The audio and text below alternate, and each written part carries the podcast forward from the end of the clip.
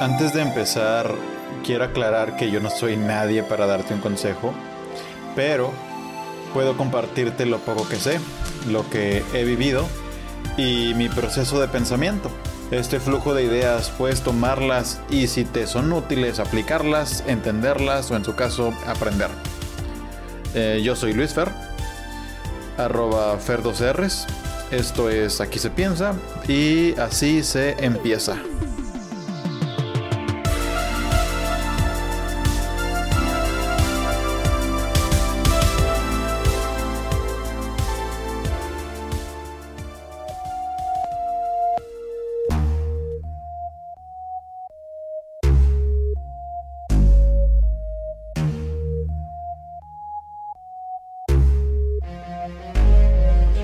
Lamento mucho decepcionar tus expectativas, pero en este ensayo no voy a enseñarte cómo comprar una casa de 2 millones de pesos en un año. De entrada, a menos de que poseas el dinero en cash, comprar una casa de 2 millones de pesos en un año es ridículo. Tendrías que ser muy ingenuo y si entraste a este post creyendo eso, probablemente habrías caído en una vil práctica de clickbait. Pero no temas, estimado escucha. Yo soy uno de esos ingenuos idiotas. Hace unos meses no sabía esto, porque si está yendo esto hoy, es porque lo escribí hace muchos meses. Pero es hacerme esta pregunta me llevó a otras interrogantes que me ayudaron a comprender un poco mejor la llamada vida adulta. Y también me dio claridad para saber lo que, lo que quiero para mi vida o por lo menos tener un poco de fe en el futuro. Si estoy diciendo esto es porque quiero compartir información útil que hace un año, cuando me gradué, me hubiera gustado tener. Y bueno, concluir casi 20 años de estudios ininterrumpidos naturalmente resulta retador e intimidante, porque entrar al mundo el, mundo real, al mundo adulto, te confronta al inicio porque es lo desconocido, un mar abierto que a diferencia del sistema educativo no tiene pasos preestablecidos, no existe una métrica que te diga que si vas bien o no y tampoco hay reglas claras de cómo funcionan las, las cosas. Y aunque sigo aprendiendo, al inicio me sentía mucho más confundido. No sabía qué hacer ni a qué proyectos entrarle. Y a esto se le sumaba el transcurso de los meses, la sensación de pérdida de tiempo y las cuestiones existenciales que cualquier humano tiene. Tons, ¿qué chingados haces? ¿Tenés un plan o qué, qué vergas? Mira, eh, no son preguntas que deban tomarse a la ligera. Creo que antes de enfrentarlas tienes que tener un mindset adecuado porque paradigmas erróneos te llevan a resultados erróneos que los marca la ansiedad y el estrés. O peor, un estado hedonista donde únicamente el placer es lo importante y el entretenimiento es lo que te consume mientras deberías estar viviendo.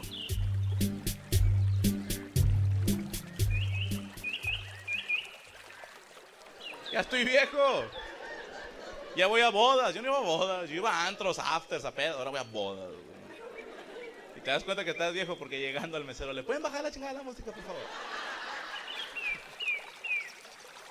Cuando, cuando estaba en mis diez y tantos, no pensaba mucho en mis veintes. Y ahora que estoy en mis veintes, casi a diario pienso en mis treintas. Y no precisamente por prudente o por vibrar alto, ¿sabes? No, Muchas veces es por ansioso y en realidad me veo arrastrado por mi propio pensamiento a ideas pesimistas. Y hay una razón de esto, por lo menos una que yo la encontré. Y es que esta generación está obsesionada con la vejez.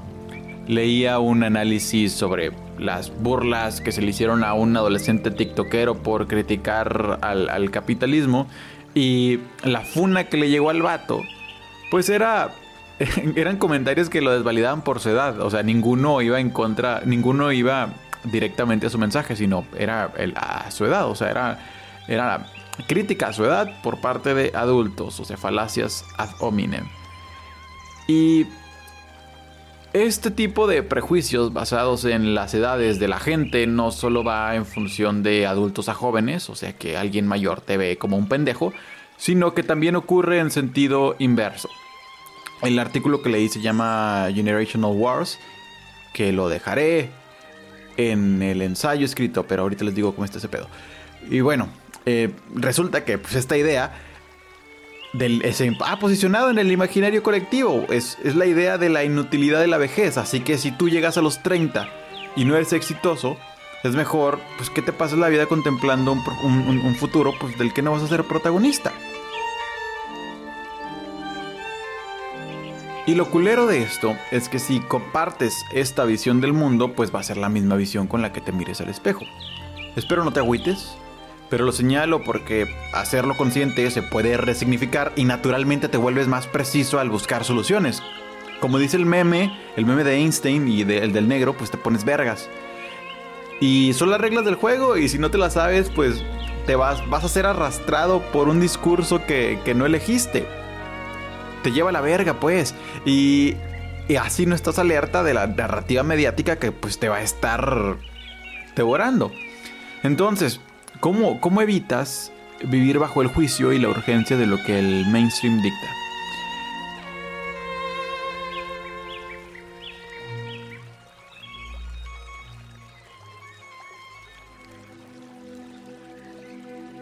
La escuela castra la creatividad, que es de las cosas más graves que tiene la escuela hoy. Castra la creatividad, la, la nula y la, la elimina. Y para esto tengo que hablar del sistema educativo. Creo que de entrada todos tenemos un sesgo que nos dejó el sistema educativo. Y esta es de las pinches cosas más vergas que me jalaron y que la neta está muy cabrón. Es bien sabido que la vida real y la escuela no se parecen en nada. Una de las partes confusas de la vida adulta es la falta de métricas para medir el, desempeño, tu propio desempeño. ¿Cómo saber si vas bien mientras ves a tu círculo cercano empezando maestrías, casándose, desempleados, teniendo hijos o adquiriendo una deuda por los próximos 50 años de su vida? Iba a decir 20, pero me equivoqué. Y bueno, obviamente, pues te sabes la respuesta. No hay que compararse. Sí, eh, cualquier comparación es inadecuada e irresponsable, pero pero no sé, siento que es una respuesta incompleta, entonces me propuse dar, dar una respuesta más robusta. Porque sí, uno no puede estar haciendo comparaciones de manera random con la gente. Mira, ¿conoces el mito de las 10.000 horas? El mito que dice que si te dedicas 10.000 horas a una actividad te vuelves un máster en ella. David Epstein, que aclaro no es el mismo que Jeffrey Epstein, ese güey era un pedófilo que suicidaron, en Why Specializing Early Doesn't Always Mean Career Success, o en español, porque especializarse en una etapa primeriza no siempre significa éxito en tu carrera, pues presenta una antítesis a este mito de las 10.000 horas. Ya que no es la única forma ni la más común de destacar en una actividad, o sea, de ser bueno, de sobresalir. Y es que el estudio que cita compara las frecuencias de prácticas de deportistas de élite con deportistas normales durante su infancia y en la gráfica se muestra que aquellos que llegan a destacar a largo plazo al inicio de su carrera eran los menos dedicados. Aquí aclaro que este audio ensayo está publicado en mi medio, así que puedes ir al link que dejé en la descripción para que puedas ahí ver la grafiquita. Es una grafiquita muy bonita de color como cremita. Y bueno, maybe no tienes que hacerlo si se entendió, pero eh, ahí está el mini comercial. Bueno, los hechos contrastan con el mitro. El mito. Si el mito fuera la regla, los que practicaron más al inicio serían la élite de los deportes. Sin embargo, no es así porque los que practican menos en los primeros años tienden a probar distintas actividades. Los individuos atraviesan un sampling period, un periodo de prueba, un espacio de tiempo donde experimentan una variedad de actividades para llegar a un match quality, un mejor emparejamiento en lo que les va mejor. Según este argumento, la especialización en una etapa temprana no siempre significa éxito, e incluso puede ser más beneficioso retrasar la especialización.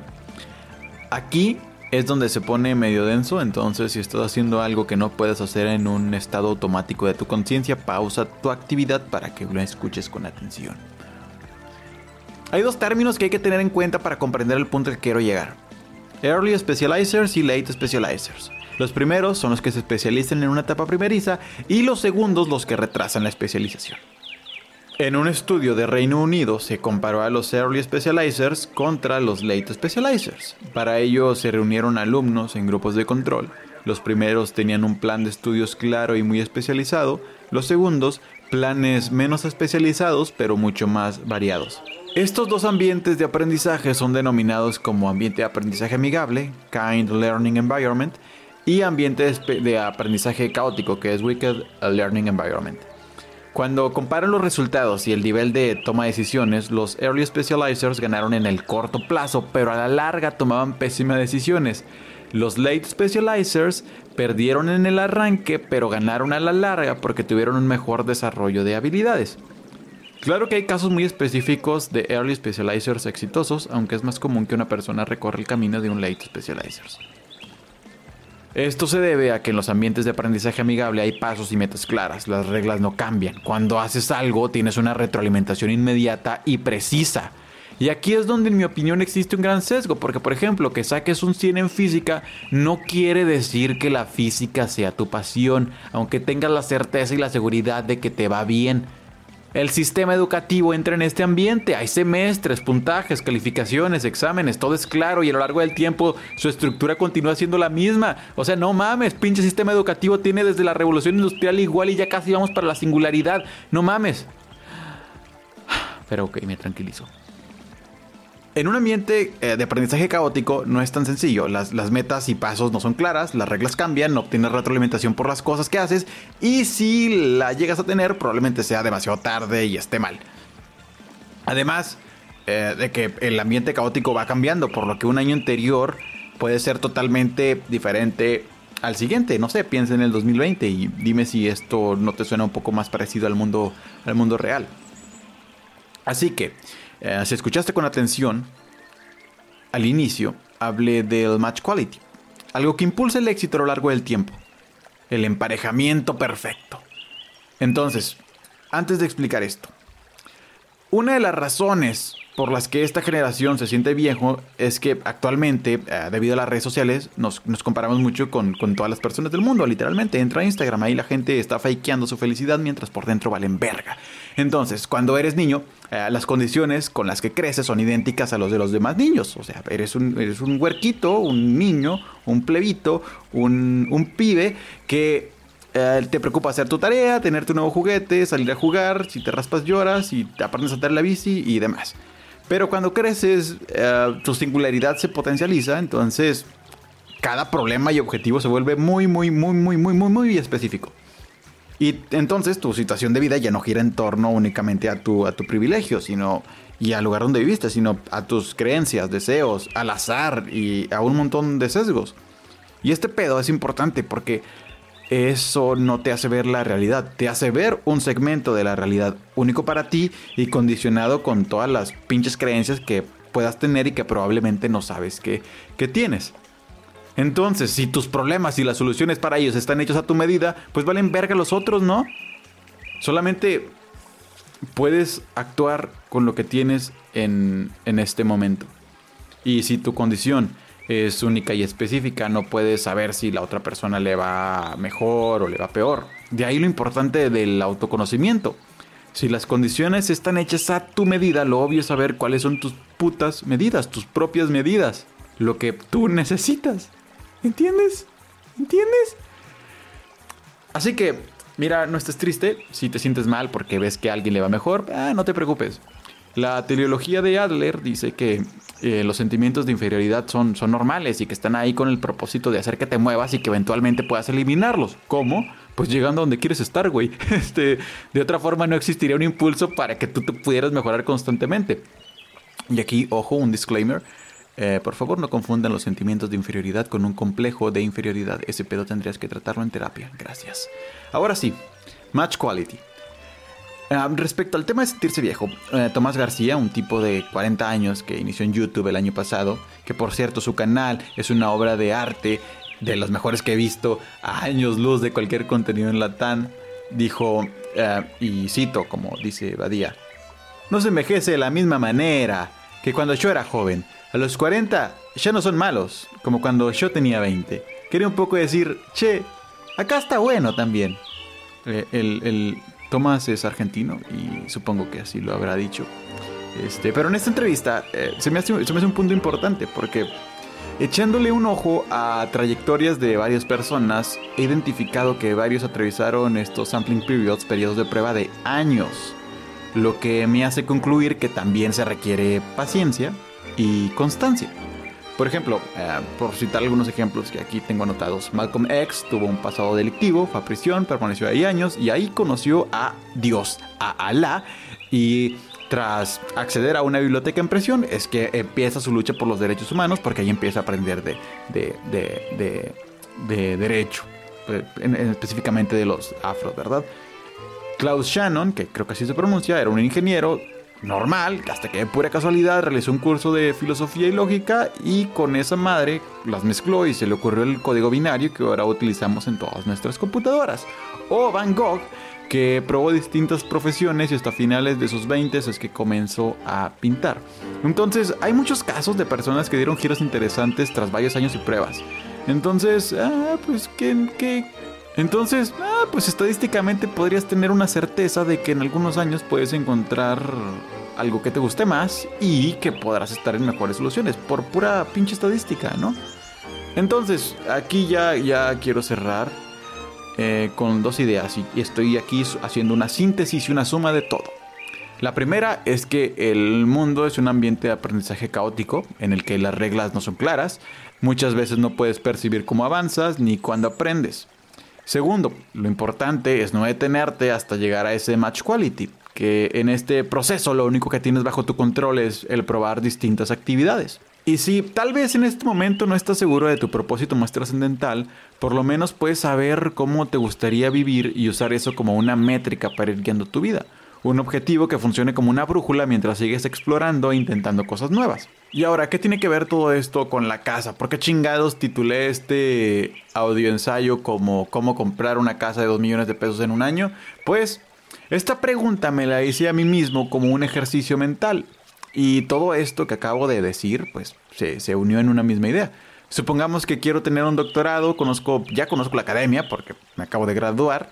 Entonces sé que antes tendría que aplicar una maestría, tendría que conseguir becas, hacer acreditaciones, invertir al menos dos años, hacer una tesis y finalmente graduarme. Tal vez en este proceso me llevaría tres años. Puede que más. Y aplica pasos similares para el doctorado, así que la trayectoria completa hasta el día en que tengo un doctorado, maybe sería alrededor de 10 años, puede que más, un poco menos, no sé. Decir que tendría un doctorado a un año de terminar la licenciatura sería ridículo. O sea, sé cómo funciona esta mierda, a menos claramente que sea Samuel García. Aplica lo mismo para tener una casa. ¿Cuánto necesito generar? ¿Qué créditos tendría que aplicar? ¿Me tendría que casar? Eh, etcétera, etcétera, etcétera. Entonces, puede que aún no estés seguro de lo que quieras hacer con, contigo, con, la persona que tienes a tu cargo, que eres tú mismo. Ni siquiera tengas idea de cuál es tu puto propósito más trascendental, pero puedes saber cómo te gustaría vivir y ser realista. Entonces, si en este ambiente caótico no encuentras un patrón, un patrón claro del cual aprender o no hay un fin último, pues ponte la meta de algo que quieras lograr y los pasos van a ir apareciendo. Y como nadie se va a estar asegurando de que vayas aprendiendo durante todo el proceso, pues sé consciente de que necesitas experiencias en ese ambiente caótico. Me estoy cansando de hablar. Em, puedes usar esa métrica para irte guiando, ¿sí? No es materialismo per se, simplemente es una brújula que puede ayudarte a guiarte en este sampling period, periodo de prueba, mientras exploras y sigues avanzando. Y de hecho para mí esa es la solución, tener una meta que te marque algunos pasos y por el otro seguir experimentando. Eso es todo, amigos. Y bueno, eso es todo. Este es el primer vídeo, vídeo, vídeo, vídeo. Es el primer audio ensayo que hago, audio ensayo, un, un término que me acabo de de inventar porque quiero porque he estado escribiendo y de repente grabo unos eh, monólogos en mi Instagram, pero me doy cuenta que la gente ve más videos y la gente no lee nada. El mismo ensayo que tiene 7 leídas en Medium, pues llegó a tener 400 reproducciones en, en, en, Instagram. ¿Qué pedo? Entonces dije, ok, voy a hacer el intento de, de, de hacerlo en forma de monólogo, en forma de, plática en, en, un, en, un, audio, porque creo que puede, puede funcionar. La gente puede estar haciendo sus pendejadas y yo puedo estar haciendo, diciendo mis pendejadas. Entonces así todos hacen sus pendejadas y estamos felices. Así que me despido. Eh, probablemente si escuchaste este pedo es porque ya te lo recomendé y ya me conoces y eres mi compa. La gente que me ve en Instagram son mis compas, o sea, literal. Entonces está chingón. Esta plática, la, plática sobre este tema de qué chingados vamos a hacer con nuestras vidas es un tema que, que he hablado con muchos de mis amigos. Entonces, esto que acabo de recitar ya se los había compartido a ellos. Y les hablé de la existencia de este ensayo y me dijeron de que, güey, deberías publicarlo, de que me interesa. Todos estamos en ese pedo y literalmente todos estamos en ese pedo, todos. O sea, eh, creo que cualquier persona que esté en sus 20 en este, en este periodo de la historia está en ese pedo, porque tenemos la presión de la generación pasada que, que a nuestra edad ya tenía muchas cosas y nosotros nos la estamos pelando bien cabrón. Pero pues sí, güey, o sea, pensemos también en cómo estaba el mundo, ¿sabes? Este, nuestros, nuestros abuelitos, este, pues no tenían que preocuparse por eh, el límite de los recursos, ¿verdad? Y, y, pues sí podían quemar discriminadamente, indiscriminadamente bosques enteros y quemar carbón, así como hablo. Este, pues así. Y aparte, pues las condiciones eran diferentes. Ahora estamos metidos en una deuda cabroncísima. Pero bueno, tengo otros ensayos por ahí pendientes que voy a grabar. Este, los invito a seguirme. Les comento también que este pedo, este pedo es 100% hobby. O sea, yo tengo mi trabajo. Al chile escribo, escribo por, por, puro, por puro placer. Escribo ahora sí que, que, que para aterrizar mis ideas. Quiero compartirlas. Pero ni de pedo le voy a pagar al influencer ahorita, ni de pedo le voy a poner, le voy a pagar al creador de contenido, el tiempo no me da. Pero pues sí me gustaría crear una relación con la gente que, que le interese este tema y que pues le interese la sabiduría de las ideas para poder seguir eh, mejorando y trabajando y compartiendo y volviéndose cada día pues más verga, ¿no? Yo creo que ya es todo. Em, ya es todo. Entonces ya, ya me voy. El link del, del, ensayo escrito está en la pinche descripción a la verga. Ya me voy. Que tengan un bonito día y espero que esto les haya servido para algo. Bye.